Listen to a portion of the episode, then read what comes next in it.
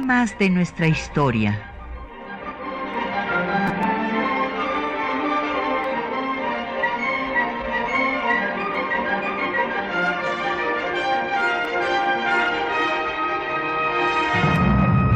Un espacio que difunde el conocimiento del pasado para comprender nuestro presente. Programa a cargo de la maestra Patricia Galeana.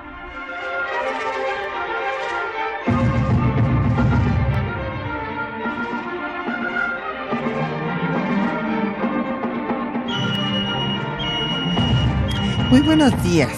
Pues como todas y todos saben, el próximo 5 de febrero eh, la Constitución mexicana cumplirá 202 años de haberse promulgado y eh, pues siendo una de las más antiguas vigentes, vamos a tratar un tema que está vinculado con eh, la Constitución y también con otra fecha pues que se celebrará este año, que es el quinto centenario del establecimiento del primer municipio, el municipio de la Villa Rica de la Veracruz, que eh, se va a dar el 22 eh, de abril de 1519.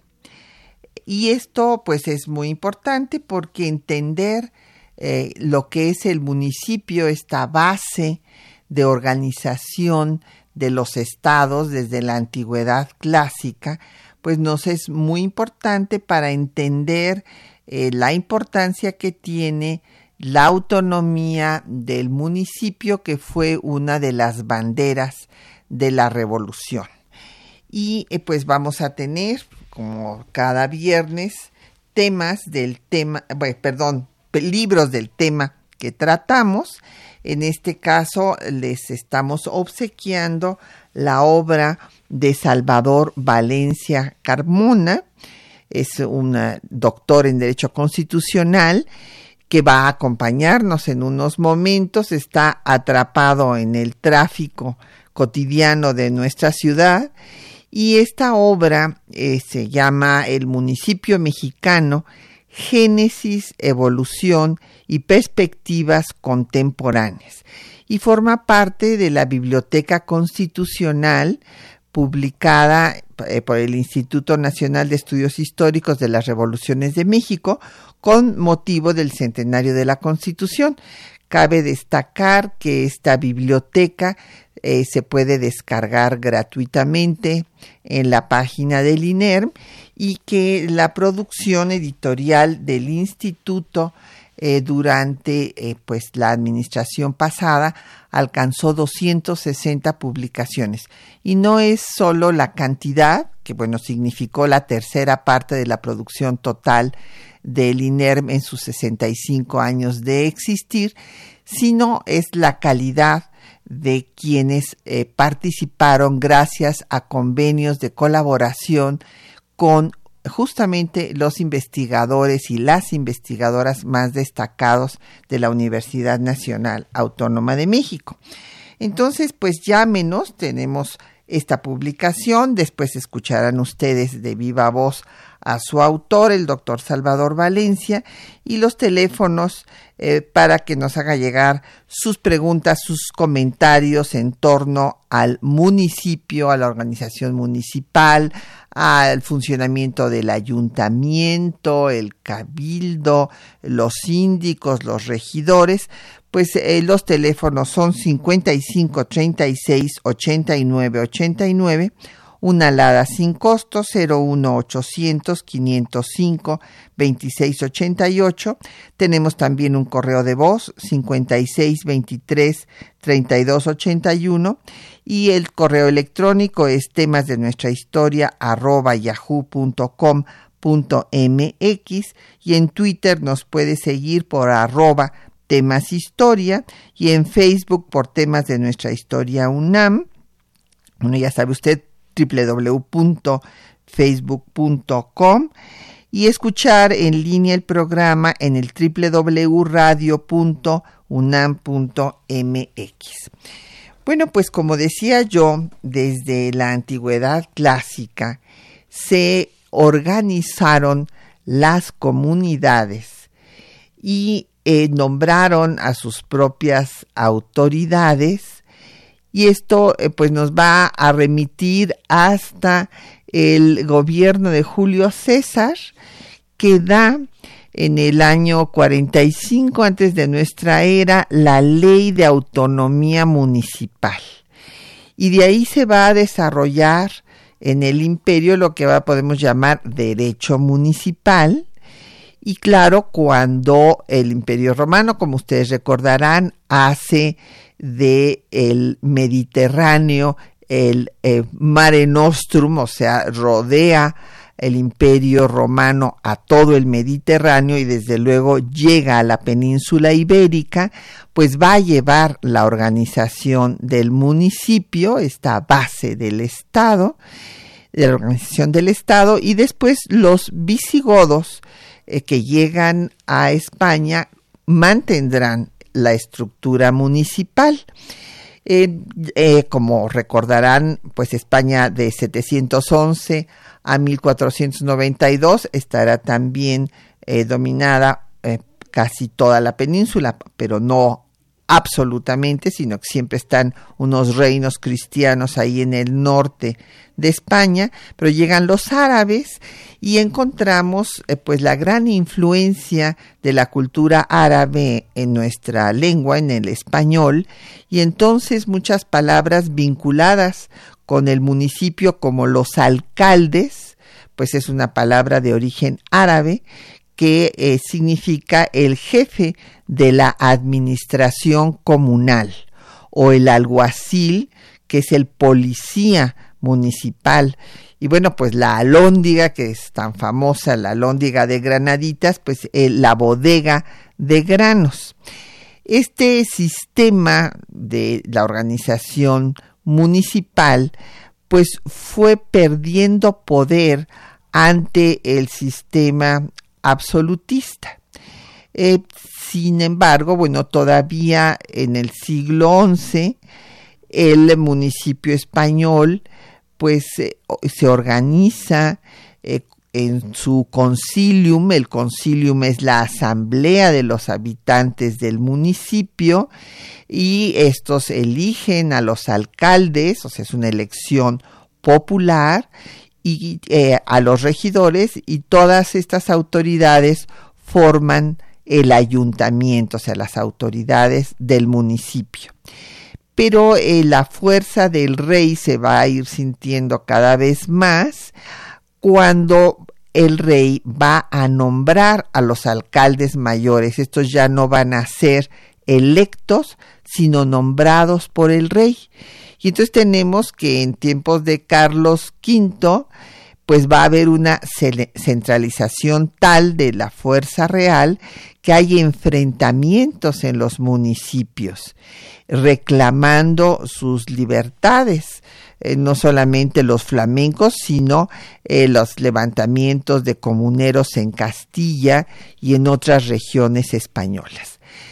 Y cuando llega Cortés a estas tierras, pues justamente para legitimar su autoridad, va a constituir al primer ayuntamiento, que será el de la Villa Rica, como ya había yo dicho, de la Veracruz, y Bernal Díaz del Castillo pues da cuenta de cómo se organizan y los alcaldes y los regidores y eh, después habrá en 1530 una cédula real para decretar a la Ciudad de México como la capital de la Nueva España. Este sistema municipal unido pues a todo el periodo de los Austrias, en donde se van a formar reinos y provincias, daba bastante autonomía a las regiones. Sin embargo, ya en el siglo XVIII, esta autonomía va a cesar porque se establece el régimen de origen francés de intendencias este lo establece Carlos III y entonces eh, la autonomía local se va a suprimir. Y aquí en la Nueva España, pues va a ser controlada por los virreyes. Esto va a causar no pocas pues eh, disgusto entre los habitantes de la Nueva España y cuando en 1808 viene la crisis de la monarquía española en la que Fernando VII le quiere quitar el trono a su padre, Carlos IV, piden la intermediación de Napoleón I y Napoleón I pone a su hermano José Bonaparte en el trono de España, pues viene una reacción del cabildo del ayuntamiento de la Ciudad de México, donde los síndicos, como Francisco Azcárate y como primo de verdad, eh, pues claman por reasumir la soberanía.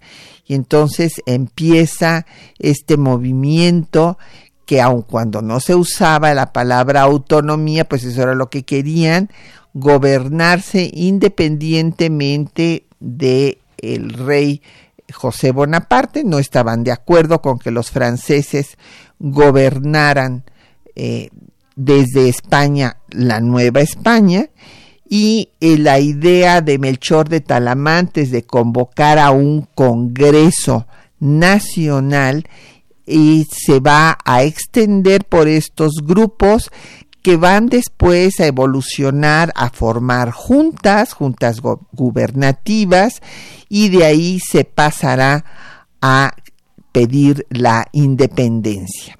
Es eh, un proceso que hemos visto en muchos programas anteriores, pero para nuestro tema lo que es importante mencionar también es que en la Constitución Liberal de Cádiz de 1812, que se hace eh, mientras hay esta ausencia de eh, los eh, reyes de España, de los Borbones, está luchándose en contra de los franceses y de José Bonaparte, y se reúnen las Cortes en Cádiz y dan una constitución liberal en 1812. Y en esta constitución liberal se menciona a los ayuntamientos, señalando pues que el alcalde, los regidores, los síndicos van a tener eh, sus funciones, o sea, están contenidas en la constitución de 1812, pero eh, también se establecen los jefes políticos, los jefes políticos desde la Constitución de Cádiz. Estos jefes políticos después serán pues un ah, instrumento de control por parte del Ejecutivo Federal y de los gobernadores para restarle fuerza y autonomía a los municipios. Y esto lo veremos, pues, cómo se va a dar este proceso a lo largo del siglo XIX.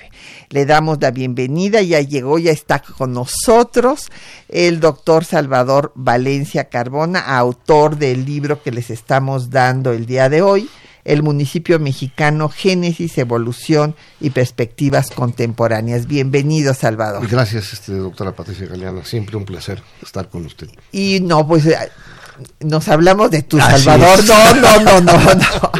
A ver. Se oyó muy formal. Se oyó muy formal. Y bueno, quiero decirles antes de irnos al corte musical que el doctor Salvador Valencia, pues es investigador de tiempo completo de la Universidad en el Instituto de nuestra Universidad Nacional, en, el Instituto de Investigaciones Jurídicas de la UNAM, miembro del Sistema Nacional de Investigadores nivel 2, y también es investigador en la Universidad Veracruzana, de la que fue rector además y eh, pues él eh, se ha especializado en el tema de, municipio, es eh, profesor de la Facultad de Derecho, de la Veracruzana, de otras universidades extranjeras y entre sus publicaciones está el Manual de Derecho Constitucional General y Comparado, también una obra que ha sido para mí de cabecera que hizo con el doctor Héctor Fixamudio sobre los derechos humanos y eh, pues se tiene el derecho constitucional mexicano a fin de siglo,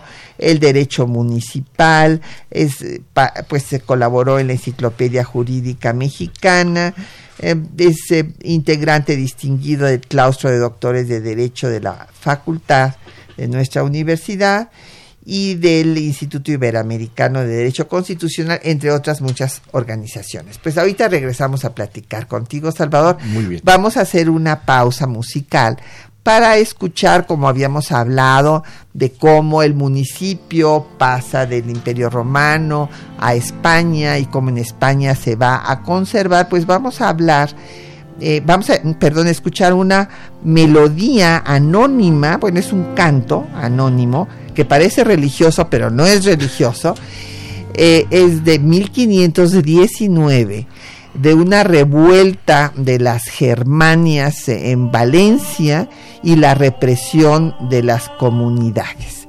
Y está interpretada por la Capilla Real de Cataluña. Escuchemos.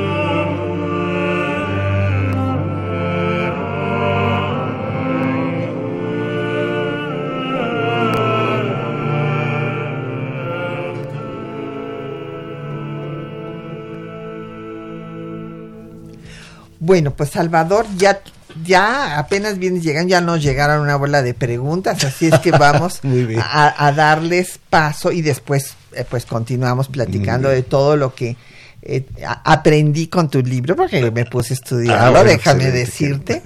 Te agradezco además. Y no, nada de eso. Entonces, al contrario, qué bueno que nos lo es- este, escribiste, que nos Bueno. diste esta obra para que podamos entender la evolución del municipio en nuestro país. Pues don José Guadalupe Medina de la Netzahualcoyot dice que qué diferencia entre municipio y ayuntamiento. A ver, yo voy a decirle mi punto de vista como historiadora don José Guadalupe, pero aquí el, experto le aclarará o rectificará las cosas que yo diga mal. Déjeme decirle, el municipio es la circunscripción territorial y el ayuntamiento es el conjunto de autoridades que son desde pues el cabildo eh, donde están pues los regidores que es como un pequeño poder legislativo municipal para decirlo en forma muy sintética y el presidente municipal etcétera todo el conjunto de autoridades forman el ayuntamiento entendí bien a ver si fui buena alumna No, excelente. Yo creo que lo que dices es muy claro. Efectivamente, el municipio eh, se denomina así porque abarca una cierta demarcación o circunscripción territorial. Por ejemplo, ahora que ya hay, nosotros tenemos ya, pues en cierto, de cierta manera, municipios, que lo, lo que antes eran las delegaciones, casi son similares, todavía va a haber, digamos, al- hacia futuro modificación, pero vamos a suponer que Coyoacán sea una, que San Ángel sea otra, etcétera, etcétera. Entonces, el municipio es, digamos, todo, gobierno, habitantes, territorio, en una porción determinada. En cambio, el ayuntamiento es solo el gobierno municipal. Así es. Las autoridades, como tú dijiste. Muy que viene siendo el presidente municipal, el síndico y los regidores. Todos en conjunto forman el ayuntamiento. Perfecto. Y eh, te quería yo comentar aquí otra pregunta. Don, don Efren eh, nos llama Efren Martínez de la Gustavo Amadero, que en qué consistía la autonomía que da Julio César a los municipios. Ah, eso es muy interesante pregunta. Y yo recuerdo aquí un libro que yo le recomiendo particularmente a la persona que preguntó, que me parece una pregunta muy interesante, que se llama La vida de los Césares, de un historiador romano, Ah, sí. de derecho romano, que es de origen alemán, que se llama Teodoro Mommsen. Sí. Gran historiador. Clásico, ¿no? En Don Wenceslao Entonces, ahí explica cómo- leer. el régimen de la ciudad de Roma lo exportan el imperio romano a todas sus colonias, entre ellos a todo lo que se llamaba Iberia. Claro. Y todas las ciudades, digamos, de España se van fundando, tomando como modelo la ciudad de Roma. Y se fundan un montón de ciudades que ahora son pues ciudades, digamos, importantes en España. Por ejemplo, si tú vas a Segovia, te das cuenta que hay un, un ed- un acueducto que es del siglo II después de Cristo. Y Sí, lo hicieron los romanos, sí. Y que lo hicieron los romanos. Y así como en Segovia, pues hay en toda España rastros de esa dominación. Lo que hacían era darle autonomía a la ciudad. Entonces se forman los municipios, digamos, eh, de origen romano, pero ya aplicados en las colonias, concretamente en España, que es lo que nos interesa, porque es nuestro antecedente hasta la actualidad. Claro. Lo felicito al señor este. Efrén, porque es una extraordinaria pregunta y le recomiendo La vida de los Césares De. Teodoro Mommsen. Muy bien.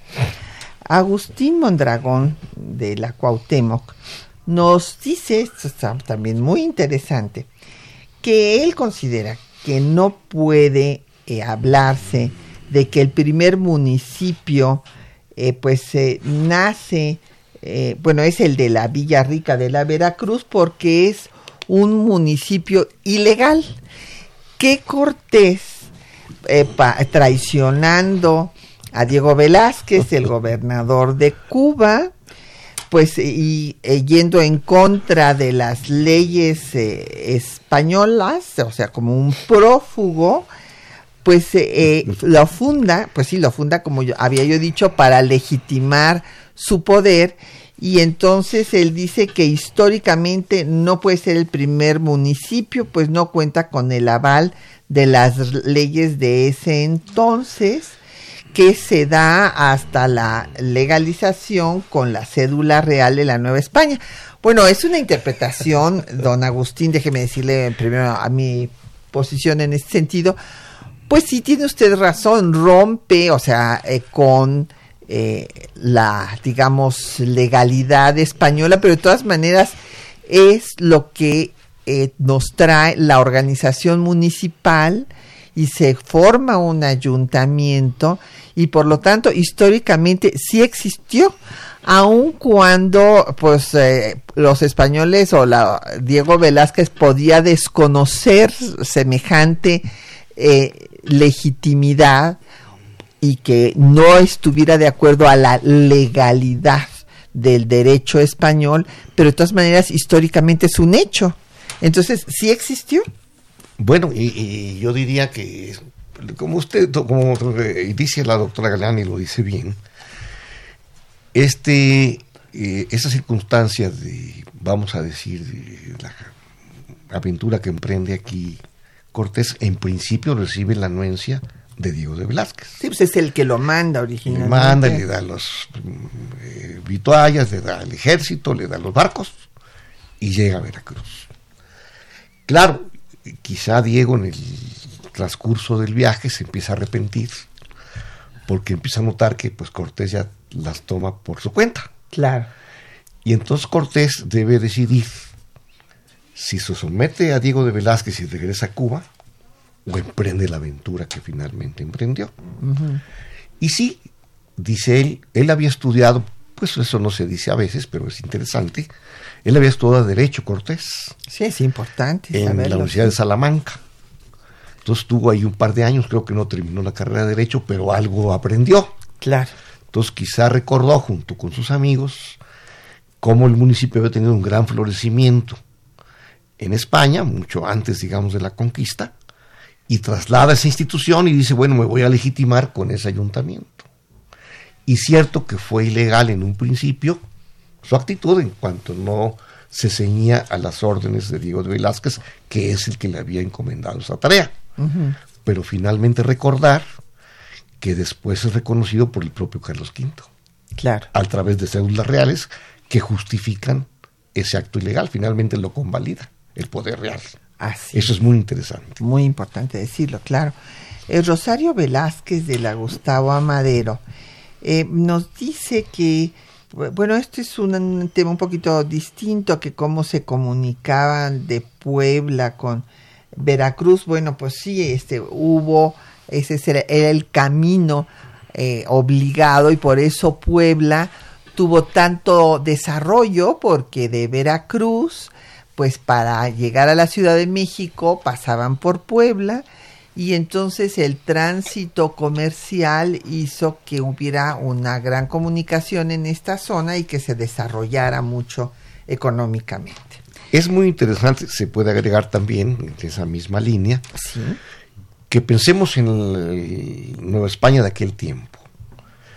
Los barcos llegaban a Veracruz. Primero, para anclar en Veracruz era muy difícil porque hay mucho coral que sigue existiendo, afortunadamente, ojalá no acabe con el cambio climático. Pero a Veracruz casi la gente no quería quedarse en el puerto porque había el vómito negro. Entonces generalmente optaban por ir a Jalapa, que ya tenía cierta altura y ya el vómito no llegaba. Y de ahí, como tú dices, venía todo ese camino que ha sido muy relatado por los primeros viajeros que llegaron a Nueva España.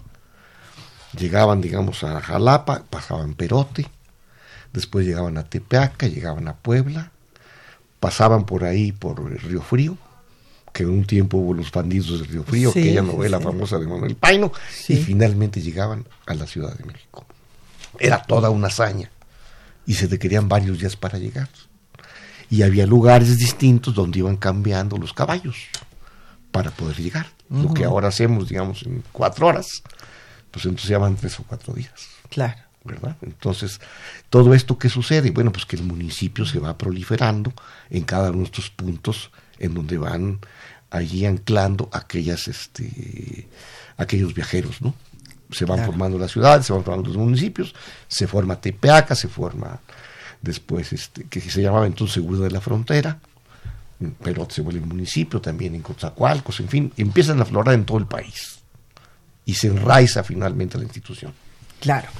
Y bueno, después pues ya habíamos hablado de cómo justo es en el cabildo del Ayuntamiento de la Ciudad de México donde empieza el movimiento pues precursor ya que pasará después a luchar por la independencia, primero por que los criollos reasuman ante la falta, como dijo Primo Verdad, el rey puede faltar pero el pueblo nunca, y entonces que reasuman eh, la soberanía y ya en 1810 pues se van a formar muchos los cabildos se convierten en juntas gubernativas pues prácticamente en los diferentes puntos de los dominios españoles en América.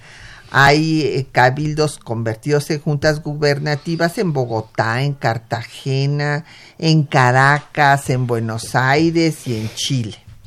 Y habíamos hablado de cómo pues en la Constitución de Cádiz se le da ah, pues un apartado a los ayuntamientos y se habla ya de los jefes políticos que este va a ser el, la gran discusión que va a haber después porque los jefes políticos van a restarle autonomía a los ayuntamientos.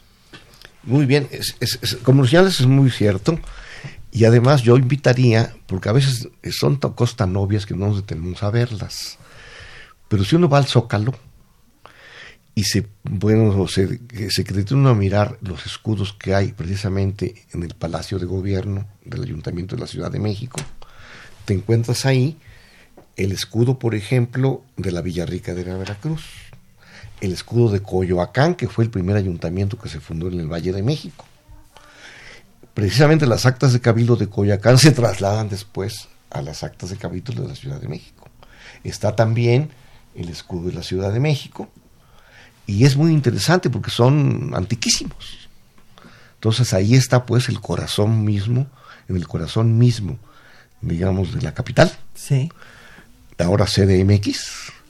Entonces están toda una serie de escudos que denotan la importancia que tuvo el municipio para este país. Claro. Y que sigue teniendo. Así es. Pues vamos a escuchar los textos que les hemos seleccionado para esta mañana, donde van a oír ustedes cómo refiere Bernal Díaz del Castillo en su historia verdadera sobre la conquista de la Nueva España, la fundación del municipio en la Villa Rica de la Veracruz y después pues la cédula real que eh, le da legalidad a estos municipios. Y esta eh, diferencia que va a haber entre las constituciones federalistas de 24 y 57 y las centralistas de 36 y 43 en cuanto a que las de 24 y 57 no norman los municipios porque dejan que los estados que son soberanos le den la normatividad adecuada y en cambio los eh, las constituciones centralistas de 36 y 46 43 perdón sí lo van a, a normar. Hay una, un texto que me pareció muy importante que incluyéramos en estos documentos que les pasamos eh, pues cada semana para que ustedes puedan oír pues lo que eh, escribieron y los documentos fundamentales en este caso en torno al municipio, que es el voto particular de José María Castillo Velasco, este constitucionalista realmente admirable, que habla de la necesidad de que el municipio sea libre, como le va a decir después Carranza en su ley de municipio libre, que tenga la posibilidad de recaudar impuestos, que haya tierras de uso común y que, fíjense qué cosa tan increíble, que cada ciudadano que carezca de trabajo pueda tener un pedazo de tierra para sobrevivir. Y finalmente, pues la ley del municipio libre de Carranza de 1914 y cómo quedó el texto en la Constitución de 17 en el artículo 115. Escuchemos. El 22 de abril de 1519 se fundó la Villa Rica de la Veracruz, primer municipio en México. Bernal Díaz del Castillo relata el acontecimiento en su Historia verdadera de la conquista de Nueva España. Escuchemos. Ordenamos hacer fundar y poblar una villa que se nombró la Villa Rica de la Veracruz. Y fundada la villa, hicimos alcaldes y regidores. Y fueron los primeros alcaldes Alonso Hernández Puerto Carrero y Francisco de Montejo. Y a este Montejo, porque no estaba muy bien con Hernán Cortés, por meterle en los primeros y principal, le mandó nombrar por alcalde y los regidores dejarlos he de escribir porque no hace al caso que nombre algunos. Para continuar con la conquista del territorio del país, Hernán Cortés utilizó el mismo método de creación de municipios. Por Real Cédula del 25 de junio de 1530, se dispuso para la capital, en atención a la grandeza y nobleza de la Ciudad de México, ya que en ella reside el virrey, gobierno y audiencia de la Nueva España, y fue la primera ciudad poblada de cristianos. Es nuestra merced y voluntad y mandamos que tenga el primer voto de las ciudades y villas de la Nueva España, como lo tienen estos nuestros reinos, la ciudad de Burgos, y el primer lugar después de la justicia en los congresos que se hicieran por nuestro mandato, porque sin él no es nuestra intención ni voluntad que se puedan juntar las ciudades y villas de las Indias. En el siglo XIX, el conflicto entre centralistas y federalistas provocó que la institución municipal estuviese ausente de las primeras constituciones. Por ejemplo, la Constitución de 1824 dejó a los estados organizar libremente su régimen interior, como se señala en el artículo 161. Cada uno de los estados tiene obligación, primero, de organizar su gobierno y administración interior, sin oponerse a esta Constitución ni al acta constitutiva.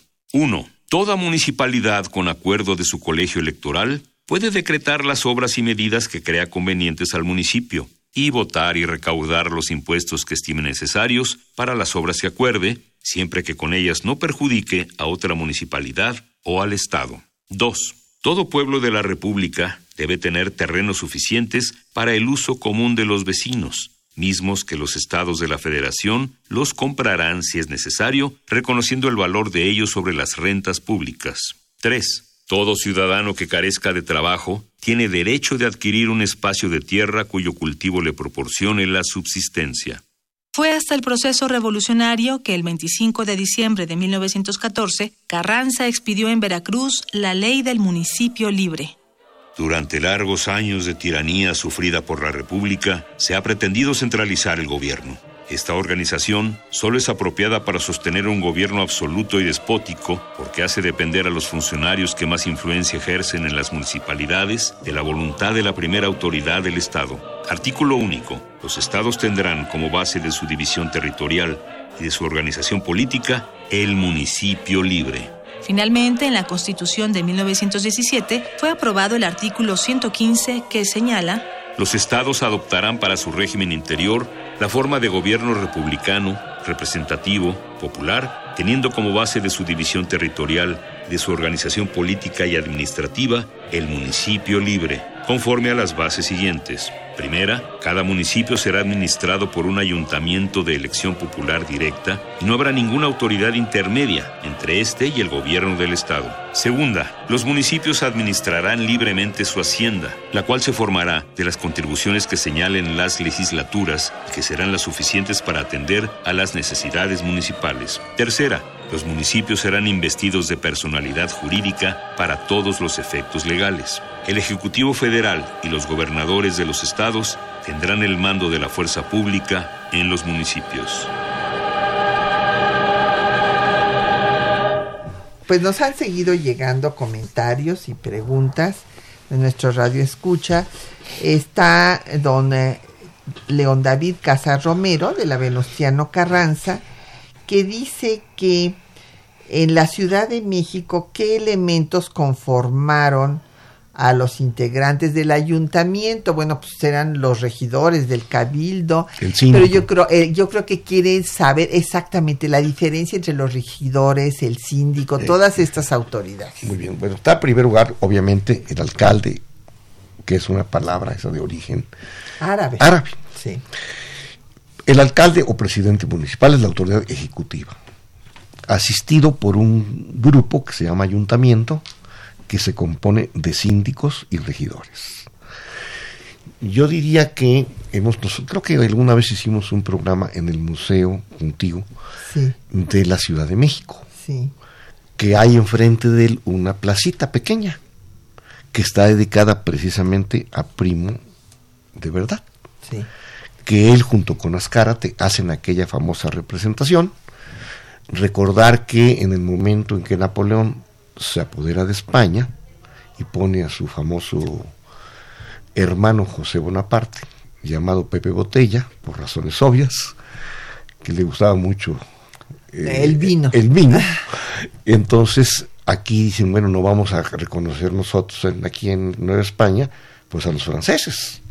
Entonces, como no hay autoridad, como no hay rey, el pueblo es el que debe de asumir el poder. Claro, la soberanía. Y en 1808 hacen aquella famosa representación, firmada precisamente por Primo de Verdad y por Azcárate.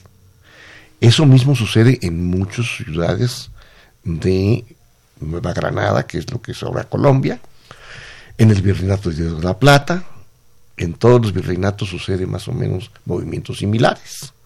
También el grito, por ejemplo, que se da en 1810, antes se había dado en otras ciudades.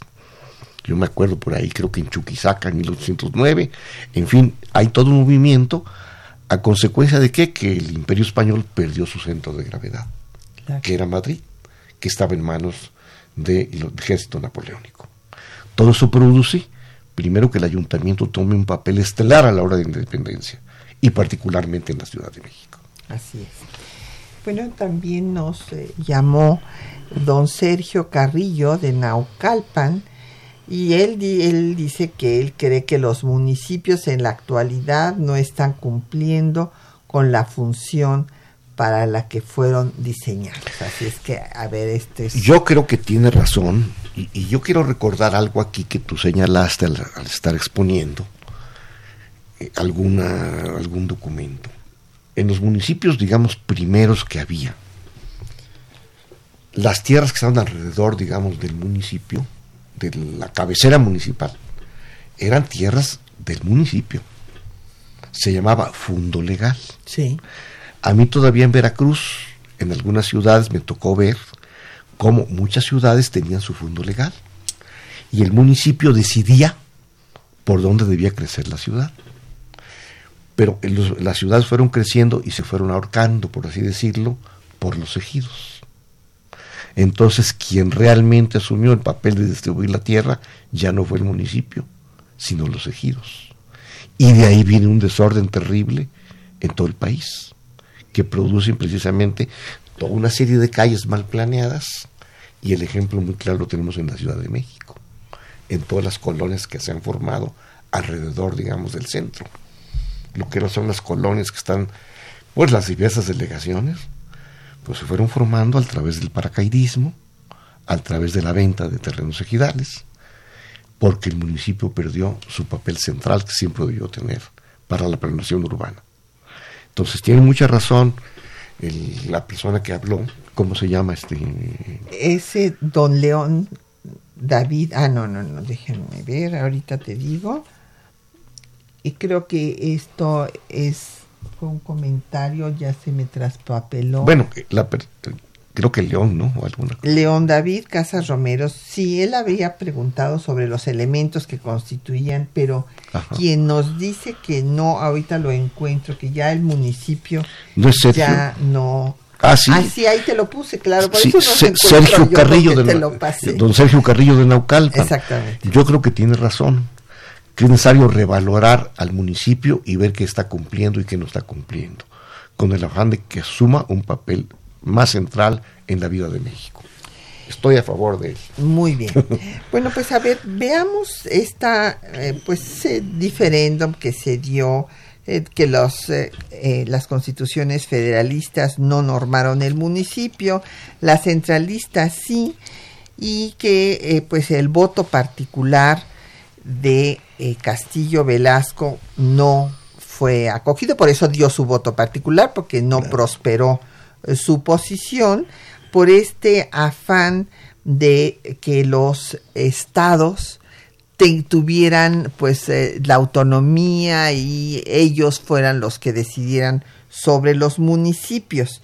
¿Qué piensas al respecto? Porque hay un momento en que me parece muy interesante que hay estados como Tlaxcala e Hidalgo que hablan de un cuarto poder que es el poder municipal, nada menos. Efectivamente, hay un gobernador de Tlaxcala, juarista por cierto, que tiene un libro que habla del poder municipal, que yo tengo ese texto. Me lo prestó un gobernador de Tlaxcala y le sacó una fotocopia. Entonces lo tengo en mi biblioteca. Entonces, en pleno, digamos, siglo XIX, cuando el municipio no ha sido reconocido en la Constitución, él le dedica un libro muy bello que se llama El Poder Municipal. Por eso en Hidalgo y en Tlaxcala hay una gran tradición en esa dirección y sigue habiéndola. El movimiento, por ejemplo, municipal en Tlaxcala es muy interesante. Y como tú señalas, por un excesivo respeto al sistema federal, se descuidó el municipio. Digamos, omisión que rescata el consciente de 17, que le dedica el artículo 115, que se ha venido enriqueciendo. No como quisiéramos en todos sus aspectos, pero ha venido nutriéndose el 115 a favor del municipio. Tiene ahora cosas que antes no tenía. por ejemplo, una esfera como quiera que sea fiscal, ciertas funciones que le son propias, ciertas protecciones constitucionales que le permiten desarrollarse, pero falta, como dice una de las personas que preguntó, el señor Carrillo, revalorar su función y recuperar todo aquello que perdió. Pues vamos a hacer una pausa para escuchar música, música de hace 100 años, y son los valses íntimos para piano de Carlos Chávez, este compositor de la música nacionalista mexicano y fundador de la Orquesta Sinfónica Nacional, de quien tenemos además la rúbrica del programa en la Sinfonía India de Chávez, pero ahora vamos a escuchar los valses íntimos para piano.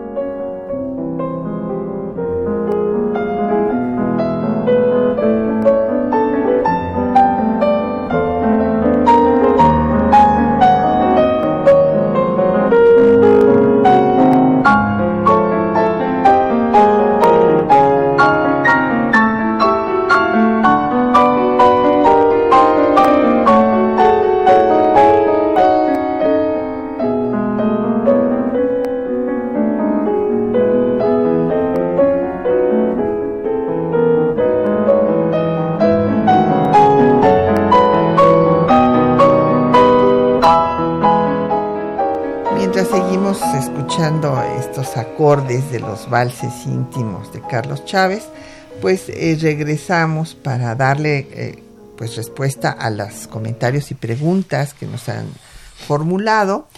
Eh, don José Frías por Facebook pregunta ¿Cuál es la diferencia entre la ley orgánica y el bando municipal?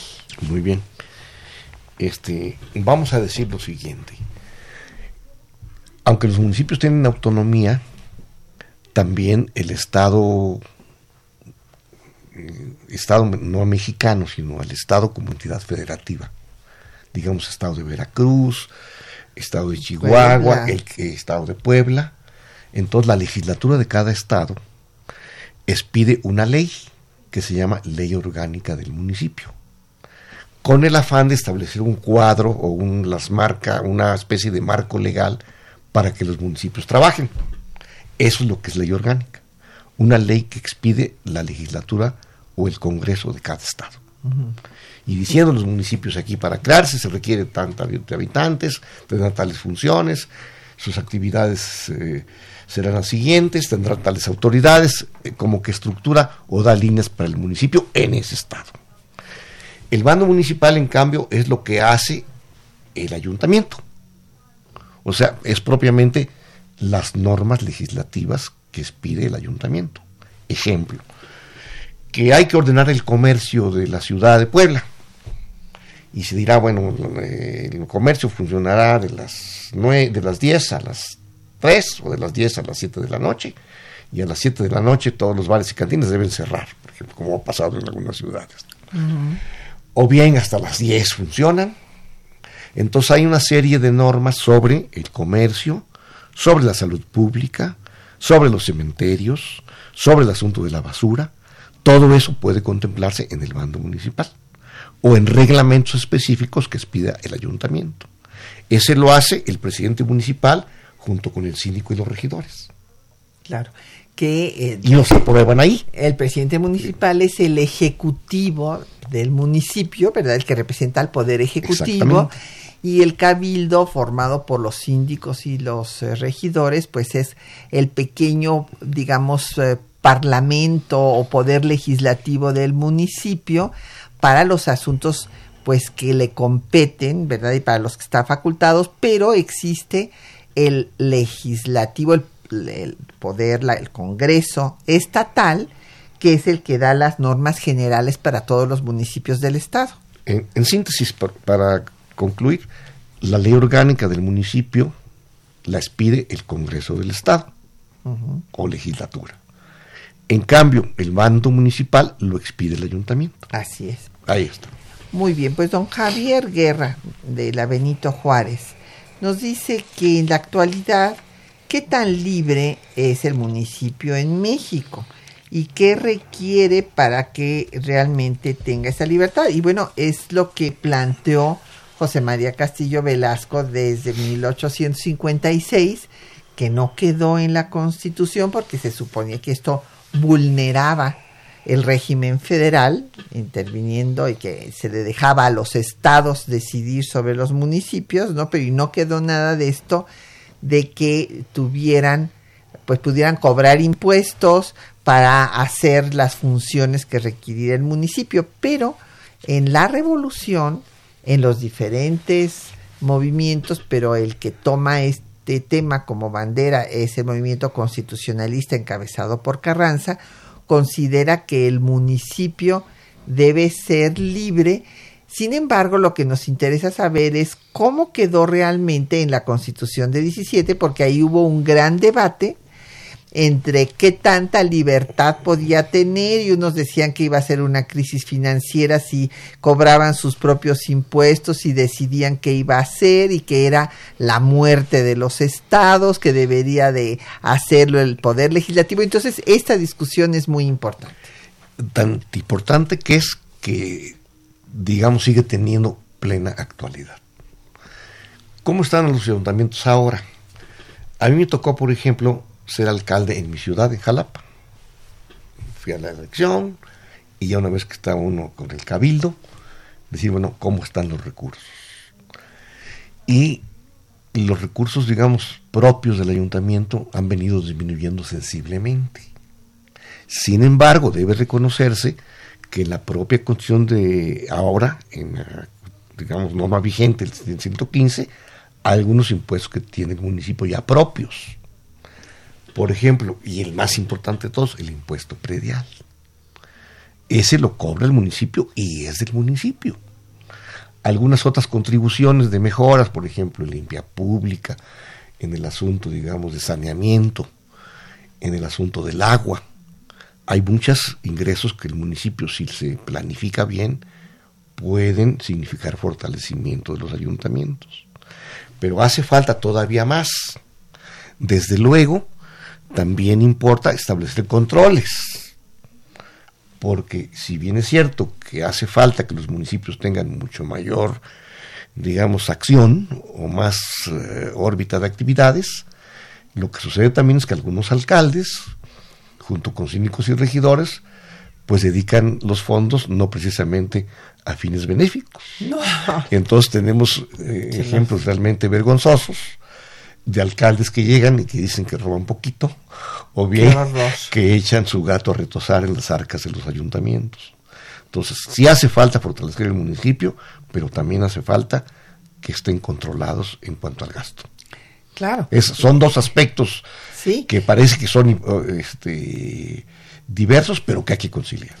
Y en ese sentido, pues es lo mismo que pasa en los gobiernos estatales y también en el gobierno federal. Así es. O sea, tiene que haber pesos y contrapesos, pues para el control del poder de, de estos ejecutivos, ya sea ejecutivo federal, ejecutivo estatal o ejecutivo municipal, para que no eh, pues se enriquezcan a costa de las arcas públicas. Así es, Y bueno, pues eh, don Rodolfo Ramírez eh, por Facebook nos dice que le parece magnífico el programa y oportuno, eh, pues por eh, la actualidad, ¿verdad?, que tiene el tema.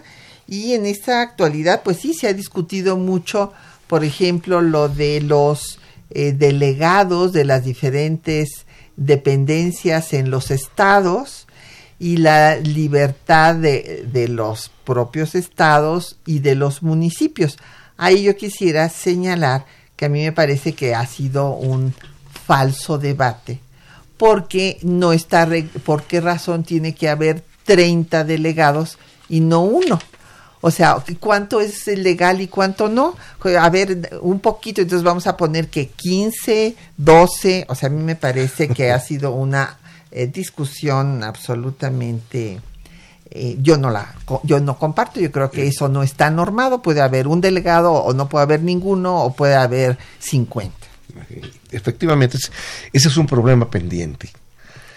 Y hay que recordar aquí cómo la historia enseña.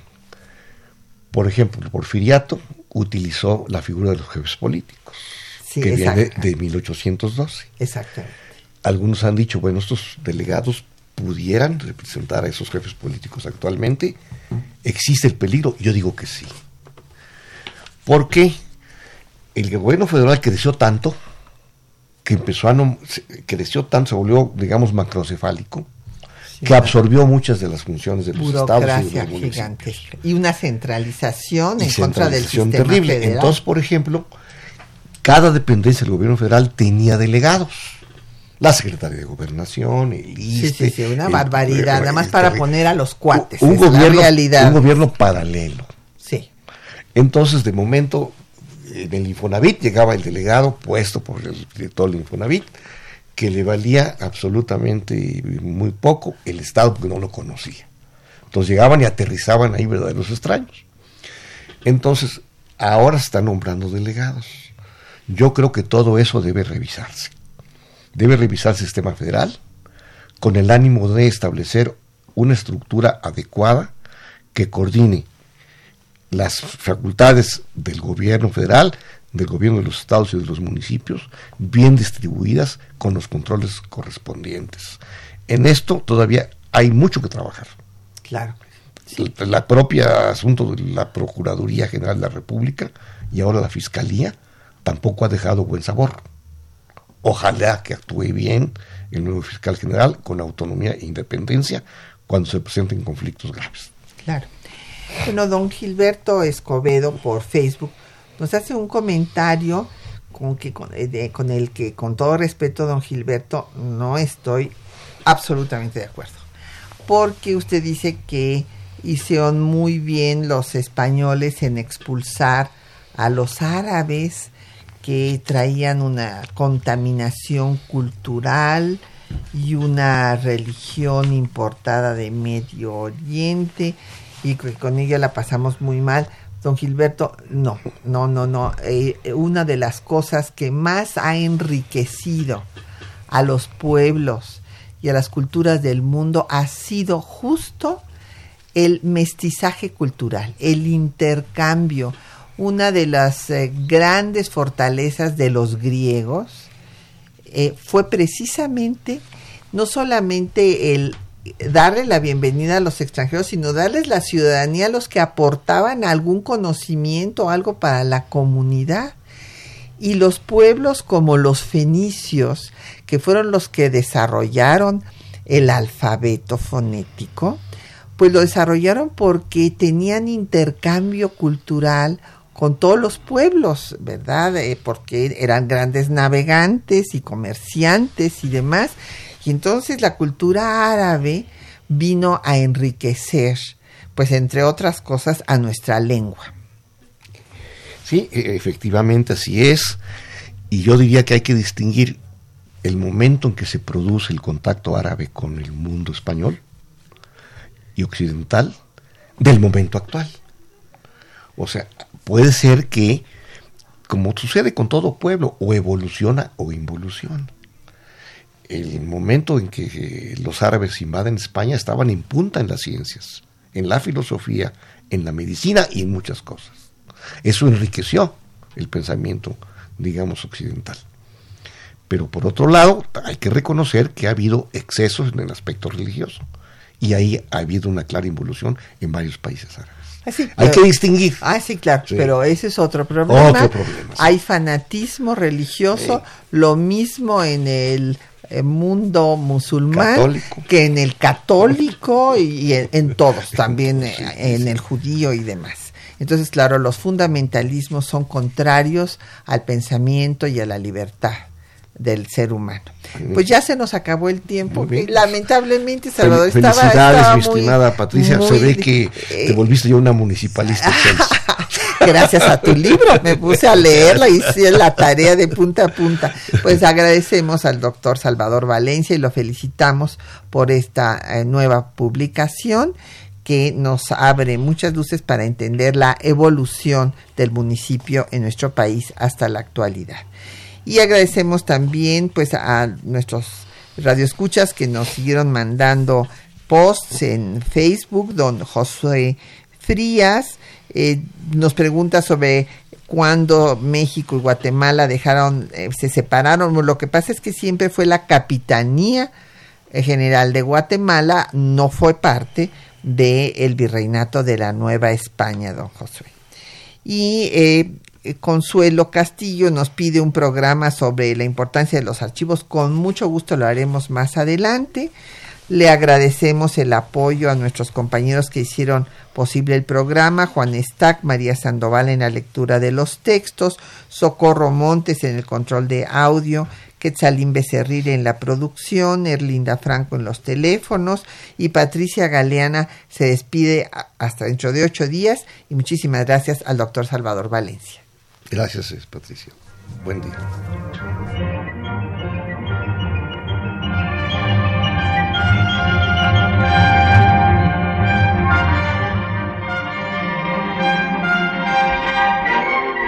Temas de nuestra historia.